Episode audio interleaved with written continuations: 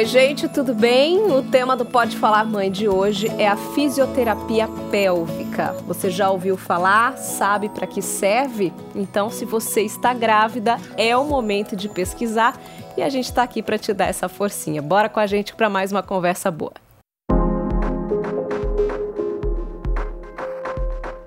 Nossa entrevista hoje, então, é com André Vasconcelos Gonçalves, fisioterapeuta, especialista em saúde da mulher, doutor em ciências da saúde pela Unicamp. Tem uma vasta experiência aí no preparo, no acompanhamento de mulheres para o parto, né, André? Obrigada Sim. pela presença. Eu que agradeço, estou feliz de estar aqui. André, olha, a gente, quando a gente fala em fisioterapia pélvica, a gente está falando em trabalhar a musculatura do assoalho pélvico, né? Então vamos começar explicando o que é esse assoalho pélvico, que músculos são esses que a gente está falando. Bom, a gente tem vários músculos no assoalho pélvico, Larissa. É, o principal que a gente está falando é um músculo que chama elevador do ânus. Ele, é, a função principal é fechar o assoalho pélvico, né? E provocar a continência de, a, das funções de, de, estruturas que finalizam ali a, a, a parte pélvica. Então, a gente promove a, a, continência urinária, a continência fecal, o fechamento e, e, o alargamento, vamos dizer assim, a acomodação do pênis e da cabeça do bebê na hora do parto. Então, várias funções é, são, como é que fala? Abarcadas aí pela, pela musculatura do assoalho pélvico. Então, a função sexual, a função urinária e a função intestinal, o final do intestino, a continência fecal. E falando então aí da finalidade né, da fisioterapia pélvica, seria trabalhar esses músculos para que a gente tenha um, controle adequado de todas essas funções que você citou. Exatamente.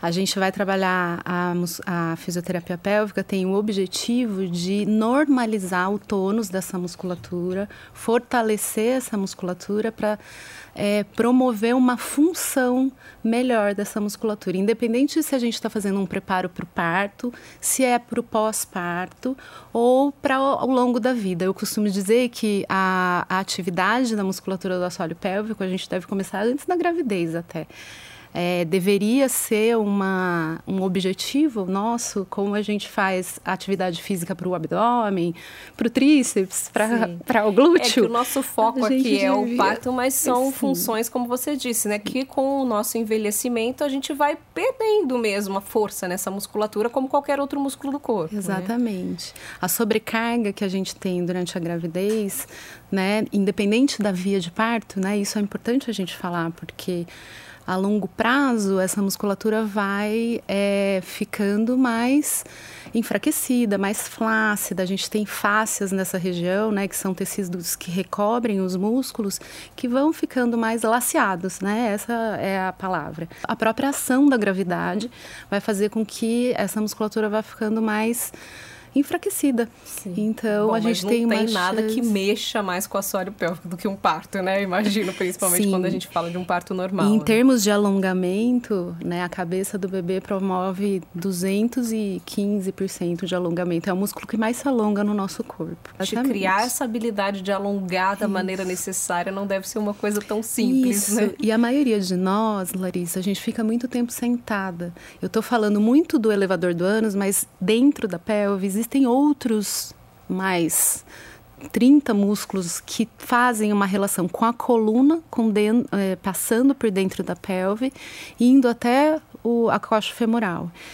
É, e essa relação desses músculos, se a gente ter, torna ele com um tônus muito alto, ou seja, muito tenso, na hora do parto é difícil relaxar para promover esse alongamento e passar a cabeça. Uhum. E aí a chance que a gente tem de ter lacerações, né, é, dificuldade até de posicionamento da cabecinha do bebê, os partos, as posições pélvicas também podem estar relacionadas com o assoalho pélvico mais, mais tenso, mais a própria com o tônus aumentado. Bebê, então, a própria posição do bebê pode ser afetada pela tensão do assoalho pélvico, né? O tônus aumentado.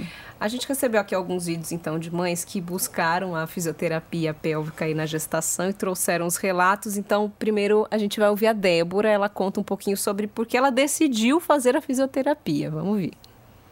Quando eu engravidei, eu tinha medo de fazer uma cesárea. Eu tinha medo do corte, é, da recuperação. É, então eu comecei a me preparar para dar o meu melhor para um parto normal. E passei a frequentar alguns encontros é, de preparação, né, de gestantes. E num encontro sobre violência obstétrica, eu descobri o que era a episiotomia, que é um corte, né, no músculo do períneo, que em tese, facilita o parto normal. E eu fiquei com medo da cesárea e da episiotomia. A minha médica, embora ela seja a favor de parto normal, ela tinha a convicção de que a episiotomia era um procedimento necessário para evitar lacerações graves. E, e daí três coisas me apavoravam na minha gravidez, que era o corte da cesárea, a episiotomia ou uma laceração grave. E eu fui buscar informação sobre isso e descobri a fisioterapia pélvica como um meio de preparar o meu músculo para esse parto, né? Assim como qualquer outro músculo pode ser alongado, preparado, uh, eu descobri que eu poderia fazer isso com a fisioterapia pélvica. E nos meus dois partos eu não tive laceração. E eu acho que, claro, cada experiência individual e eu não tive experiência sem a fisioterapia pélvica, mas eu acredito muito que ela me ajudou nisso. Bom, vamos falar um pouquinho primeiro dessa laceração que ela comentou, né? A, a, grosso modo aí seria um corte grave aí no momento mesmo do parto normal provocado por essa saída brusca do bebê, né? Isso pode acontecer, né, André? Pode. E a gente costuma dizer, Larissa, que ela é multifatorial. A laceração, ela vai depender de várias coisas, não só do fato dela ter feito a fisioterapia, promovido o alongamento, a mobilidade dessa região, mas o peso do bebê, né, o uso de ocitocina, analgesia, a posição que a mãe está na hora do expulsivo, isso é muito importante também, porque as posições em que a mulher está deitada, a gente bloqueia o sacro e fica mais difícil de ter esse alongamento. Então, as posições mais verticalizadas, quatro apoios, posições novas que a gente tem visto agora, é, né, com a atuação de doulas, com a atuação de assistência intraparto mais humanizada, a mulher pode escolher a posição mais adequada, porque ela também sente se está alongando, né, se não está a quantidade de fibra colágena e elástica hereditariamente que você tem no seu corpo também, né? que mais? E ela comentou também da episiotomia, acho que é importante também a gente falar sobre ela, uhum. né? A gente ouve muito, tem muitos profissionais que ainda adotam essa técnica uhum que acreditam que seja justamente para evitar uma laceração grave, seria um corte proposital ali feito isso. pelo médico no momento sim, da, do expulsivo, sim. é isso? Sim, é um, é um corte que antigamente era feito para proteger o períneo, mas hoje a gente sabe que a episiotomia é considerada uma laceração grau 2, que é esperado até acontecer uma laceração nesse grau, que é quando você atinge as fibras musculares do elevador do ânus.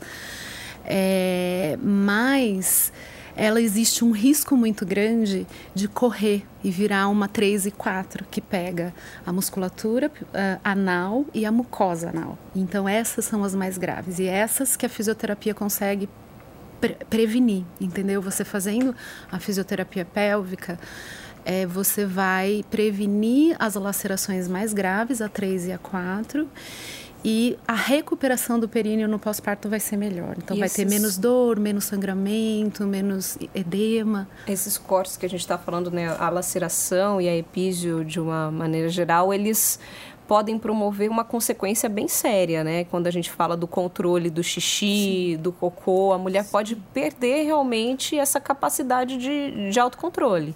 É. É, as mais graves, sim. Claro, Larissa, que tem tratamento, né?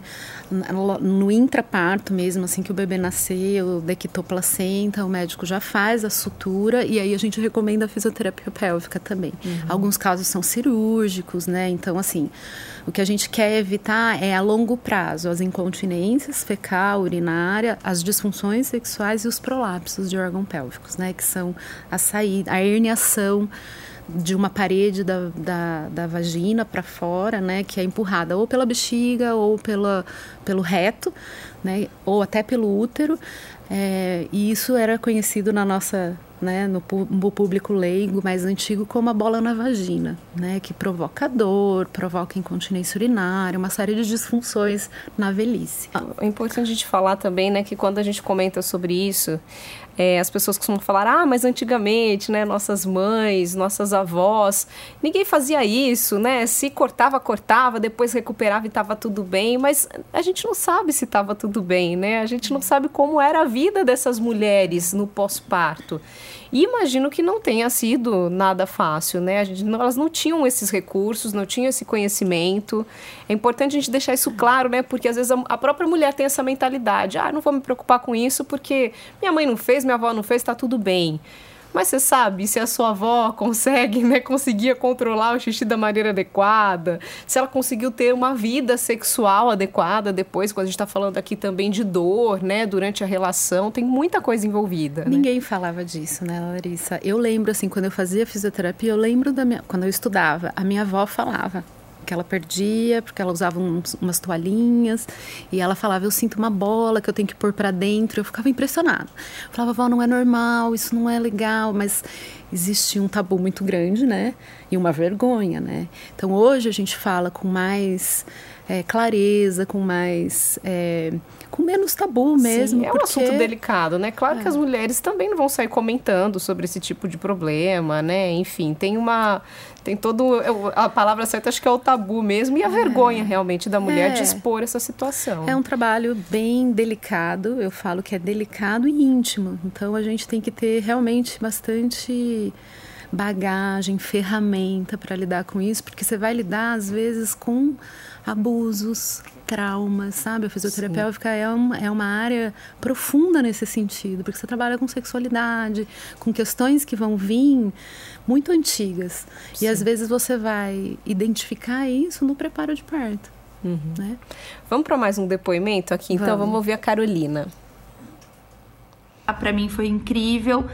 Mexeu em regiões que eu tenho certeza que eu não conseguiria mexer sozinha então a, a físio é extremamente pontual, né? Assim, detalhista nesse sentido. E eu acredito que por causa da fisioterapia pélvica eu tive é, condição de ter os meus partos normais. E também na minha, na minha recuperação depois, eu tive poucos pontos de laceração. Então, assim, tanto na primeira quanto na segunda gestação foi super pontual a laceração. E eu tenho certeza que foi porque eu tive esse preparo, né? Então, eu acho que é extremamente válido, importante e eu acho que todas as mulheres deviam ter acesso a isso. Eu achei legal a Carolina falar, eu acho que também é um depoimento comum das mulheres que praticam essa questão de mexer com músculos que não sabia que existia, né? Então, André, a gente consegue explicar um pouquinho como são esses exercícios e, e por que eles são diferentes, né? A gente não consegue alcançar essa região com exercícios convencionais que a gente está acostumado aí de academia ou de outras aulas, né? Uhum. É, Larissa, a gente, quando a gente fala de um exercício físico, né, ou uma contração muscular, a gente está aproximando duas extremidades ósseas. E o que acontece com o músculo do assoalho pélvico, ele sai de, da, de, um, de uma parte do osso da pelve e vai para o sacro. Então a gente não atravessa uma articulação móvel. Então você só vai sentir mesmo a hora que você é, contrai na intenção de segurar o xixi né? Então é assim que você sente. Só que você precisa saber como relaxa muito mais do que como contrai. Então a propriocepção, a informação desse movimento precisa ser com alguma coisa lá dentro uhum. para você sentir que se você está contraindo certinho e se você está fortalecendo, aumentando o tônus ou se você sabe relaxar e alongar.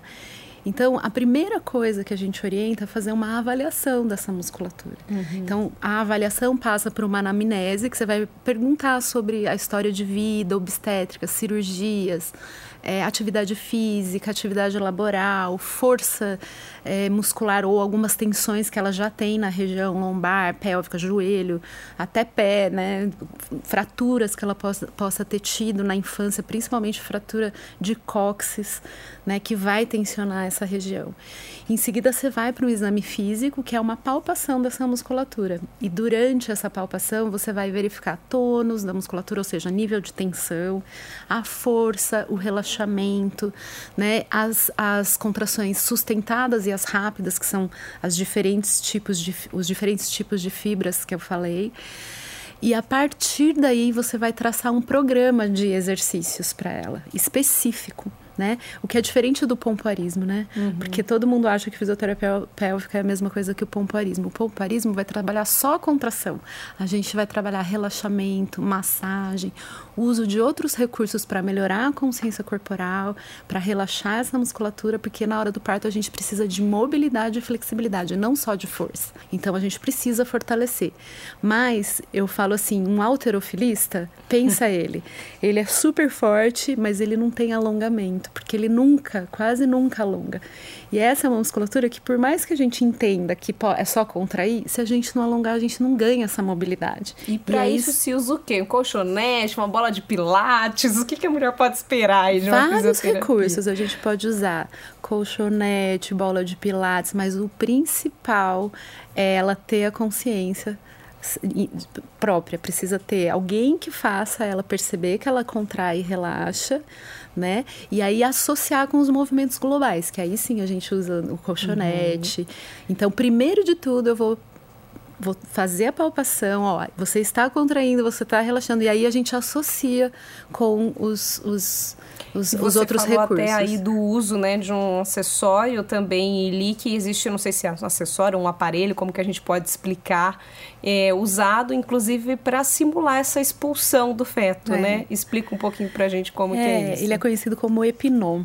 Epinom é Episionou, que é um aparelho alemão que veio há uns anos atrás aqui para o Brasil e começou a ser usado meio indiscriminadamente, assim, para treinar o assoalho pélvico.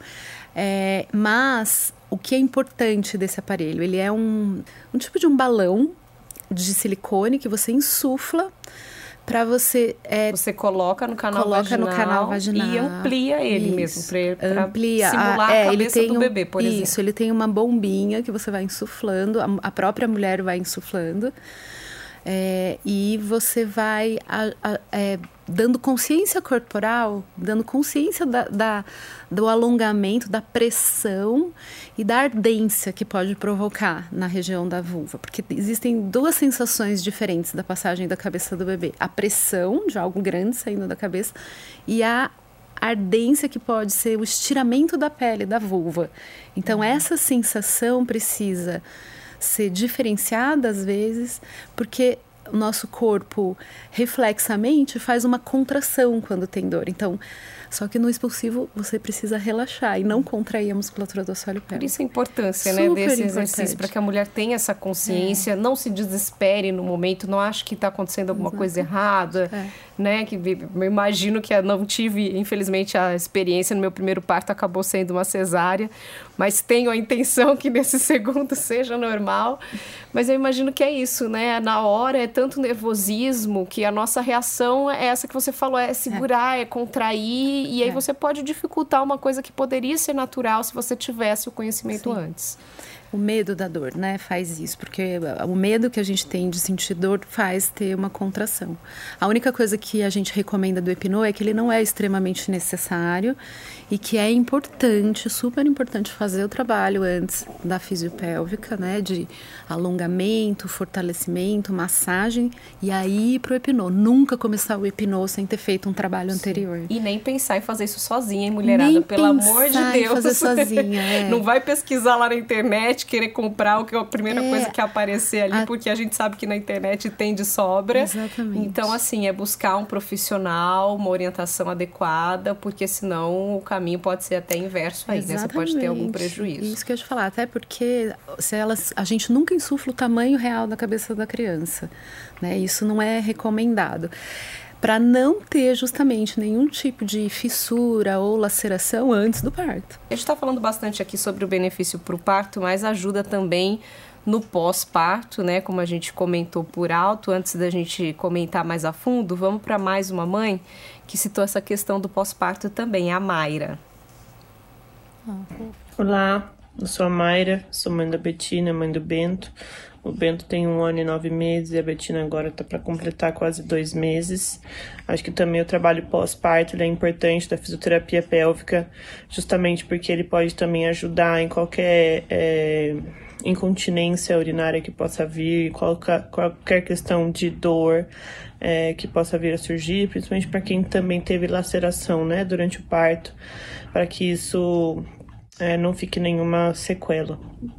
Então eu, eu recomendo é, para quem puder, com certeza, passar por esse por essa por essa terapia, né, com fisioterapeutas específicos, né, para para trabalhar essa região que muitas vezes a gente esquece, mas com certeza na, na gravidez ela é fundamental para um, um bom parto.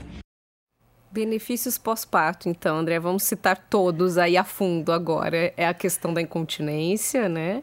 É, eu acho que assim, no pós-parto imediato é dor, né? Porque pode provocar um pouco é, de dor, essa, esse alongamento, né? Essa manipulação, às vezes, da região. Se teve uma laceração e precisou suturar, a gente utiliza alguns recursos como laser, né, os próprios exercícios, né. Então, primeiro é... seria o controle dessa dor pós-parto. Depois, a, a, a, médio e longo prazo, é legal fazer uma, uma reavaliação dessa musculatura para é, voltar aos exercícios específicos para fortalecimento, alongamento, né.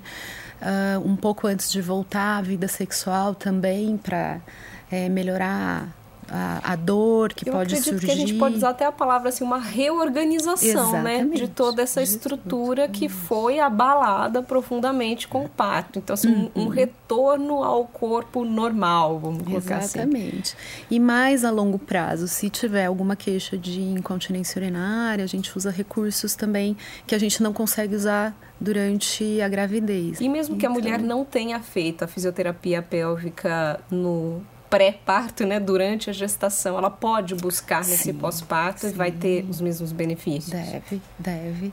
Ainda ela deve mais do que a, a que não fez o preparo, né? Porque provavelmente o, o, o nível de tônus, né? O tônus aumentado, a, a, a dor pode ser maior, né? Pode ser, ela, ela por ela não ter feito esse preparo, ter uma, uma, uma, uma recuperação mais difícil e também alguma disfunção pode surgir. É um tratamento acessível? Assim, o SUS oferece, ou os convênios, ou não? Infelizmente, a fisioterapia pélvica ainda é uma opção para as mais privilegiadas, vamos dizer assim, né? Como a gente recorre a uma mensalidade de academia, uma yoga, algo é. nesse sentido.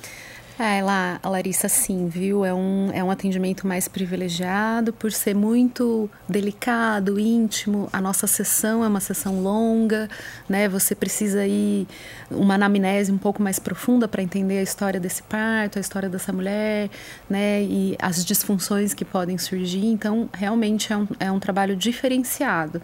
Mas a gente tem esse atendimento no CAISME, né? Aqui no no Hospital de Referência da Unicamp, de Saúde da Mulher. São para as pacientes do SUS que acompanham é, na rede aqui de, de básica de saúde e são direcionadas para ter o parto lá.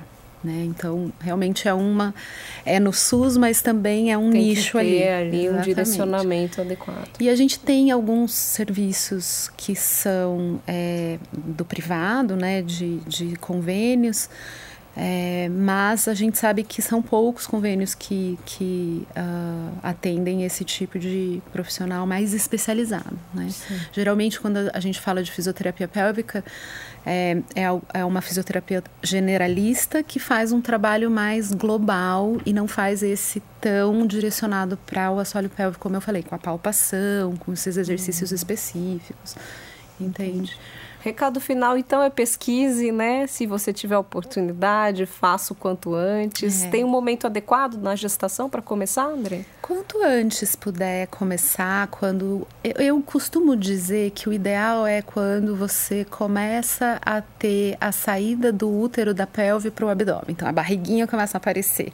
Porque aí a a, a, a, postura da mulher vai mudar, né? Porque o, eixo de gravidade vem para frente por causa do abdômen, então ela faz uma, uma báscula na bacia, ela empina o bumbum, assim. Uhum. E aí isso vai repercutir no assoalho pélvico. Então, quando ela começar a perceber que isso está acontecendo, já está liberada para. É óbvio também, liberada para atividade física. Né? Perfeito. André, obrigada mais uma vez pela presença aqui, pelo bate-papo, por tantos esclarecimentos. Foi ótimo. obrigada a você.